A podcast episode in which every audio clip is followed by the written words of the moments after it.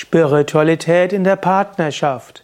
So lautet ein Seminar bei Yoga Vidya zu finden auf yoga-vidya.de-seminar. Wie kann man Spiritualität in der Partnerschaft leben? Grundsätzlich, wir können alles spiritualisieren. Wir sind hier auf der Welt, um spirituelle Erfahrungen zu machen, letztlich das Göttliche wahrzunehmen. Wir sind hier, um Kontakt aufzunehmen mit einer höheren Wirklichkeit. Und wenn wir diese spirituelle Lebenseinstellung haben, dann können wir auch Spiritualität in der Partnerschaft sehen. Und da gibt es verschiedene Aspekte.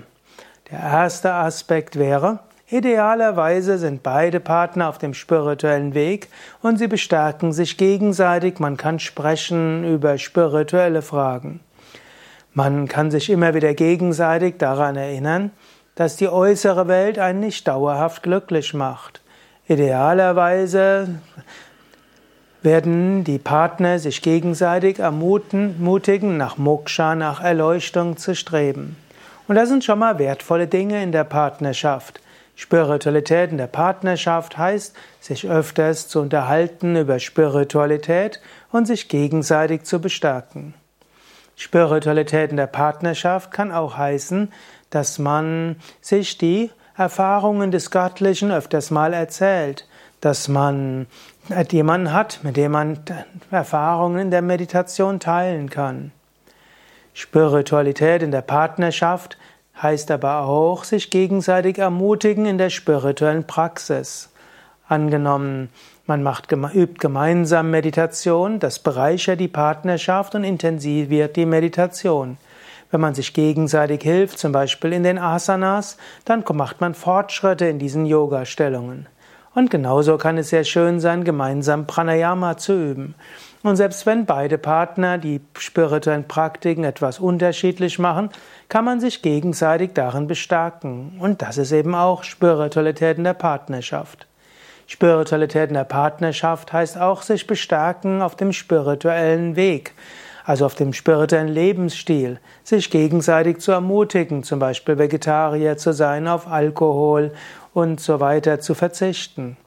Spiritualität in der Partnerschaft kann auch heißen, dass man sich gegenseitig ermutigt, auch zusammen mit anderen zu praktizieren, Satsang zu besuchen und sich zu engagieren für die Verbreitung von Spiritualität in der Welt.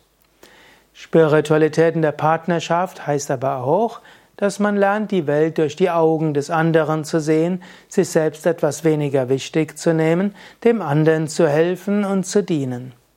Spiritualität in der Partnerschaft kann auch heißen, dass man sich gegenseitig hilft, die Bedürfnisse auf sattwige Weise zu erfüllen.